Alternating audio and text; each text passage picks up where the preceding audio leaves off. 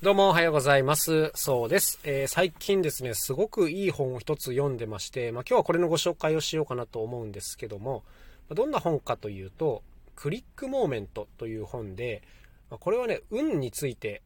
いろいろ書いてある本ですね。運についてです。はい。例えば何かこう仕事がうまくいったとかね、成果を出してるっていう人のほとんどの要素は運ではないかっていう、まあそういう話なんですよ。だって頑張ってんのはみんな頑張ってんだからさ、みたいな。はい。これね、すっげえわかるんで、その、その運について一体どんなことを書くんだろうなと思って、あの、気になって買って読んでいるんですけども、まあ、非常にこう濃密な本になってて、まだ僕もね、6割ぐらいまでしか読めていないんですけども、非常にこう多くの気づきがありましたね。で、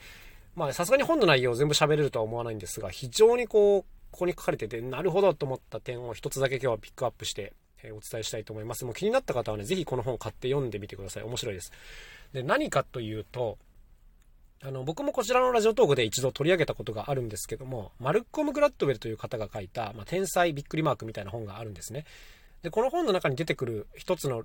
何ですか、ルールというか、あって、それが1万時間の法則と呼ばれているものです。まあ、これはよく言われているものですね。あるものに、まあ、1万時間投下した人っていうのがトッププロになれるという風な、まあ、簡単に言えばこういう話なんですけど、このクリックモーメントの中ではそれは本当だろうかっていうのが出てきます。これはね、みんな思うとこですよね。はい。本当にその分野に1万時間投下したらトッププロになれるかっていうと、なれないじゃないですか。普通に考えて。うん。だけど、その、なんていうんですか、マルコム・グラッドウェルが書いた本ではやっぱそれらしく書いてあるけど、これについて、えー、いろいろ考察してる章があってですね。で、まあこれ結論言っちゃうと、あの、その分野っていうのが非常に重要で、あんまりルールが変わらない分野においては、確かに1万時間の法則はあるっていう風に結論されているんですね。これはもうめちゃくちゃ面白いなと思いました。つまり、じゃあルールが変わらない分野って何かっていうと、この本の中で出てくるのは、例えばチェスとかですね、あとテニスとか、はい、こういうものが出てくるんです。こういうものって確かに、あの、100年前とルールが大幅に変わってるかといえば、大幅には変わってないですよね。まあもちろん小さくは変わっていますが、大筋は変わっていなくて、なんか基本戦略と呼ばれるものがあって、まあ、それの先にこう勝利があるっていうものじゃないですか。でこういうものに関しては明らかに1万時間の法則があるっていうことなんですね。はい。あとはそうだな、バイオリンとかも取り上げられたかな。要するにクラシックな世界でのバイオリンっていうことだと思いますけども、はい。まあこれって、何て言うんですかね、あんまりこう実験で良くなる要素がないというか、やっぱこう、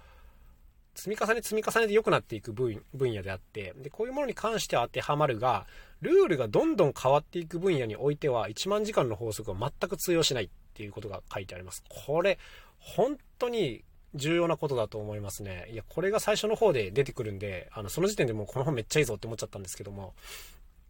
いや、これ本当にね、面白いなと思いますね。例えば、ヒット作を出すような方っていらっしゃいますけども、そういうヒット作って絶対に前に出たものとは違うわけじゃないですか。要するに一回出して、そこそこヒットしたものをもう一回全く同じのを出して、もう一回大ヒットするってあんまりないわけで、必ずですね、一回うまくいったものっていうのを次は変えなきゃいけない。これってルールが変わってるわけですけど、こういう世界っていうのはやっぱ非常にこう運の要素が作用するっていうのが書かれていて、1万時間積み上げようがヒット出せない時は出せないっていう、まあこういうことですよね。いやー、もうめっちゃくちゃ勉強になりますね、これは。だから自分が今勝負してる分野をね、このルールが変わっていく世界なのか、変わりにくい世界なのかっていうのをちゃんと把握して、まあ、どの方向に努力するかを決めなきゃいけないということですね。うん。で、どんどんルールが変わっていく分野に関しては、まあ、これもいろんなことが書かれてるんですけども、まあ、小さくたくさん書けるっていうのが重要だっていうことも書かれてます。これもね、僕本当にあの、よく理解できますね。はい。あの、自分がいいと思って作ったものがね、評価されないなんていうのはザラにあることで、まあ逆もしかりですね。自分がそこまでいいと思ってなかったけど、まあとても評価されることもあります。で、これをね、まあ、狙いに行くっていうのはちょっと適切でないと思うんですけども、これはもう数をつかまな、数を作らなきゃわからないというか、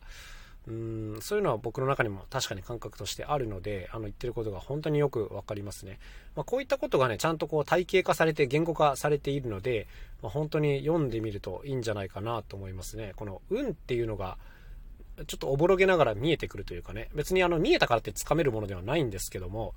こう自分のこうメンタルとのうまく付き合えるというかね、うん、なんか運が良かった、運が悪かったで片付けるんじゃなくて、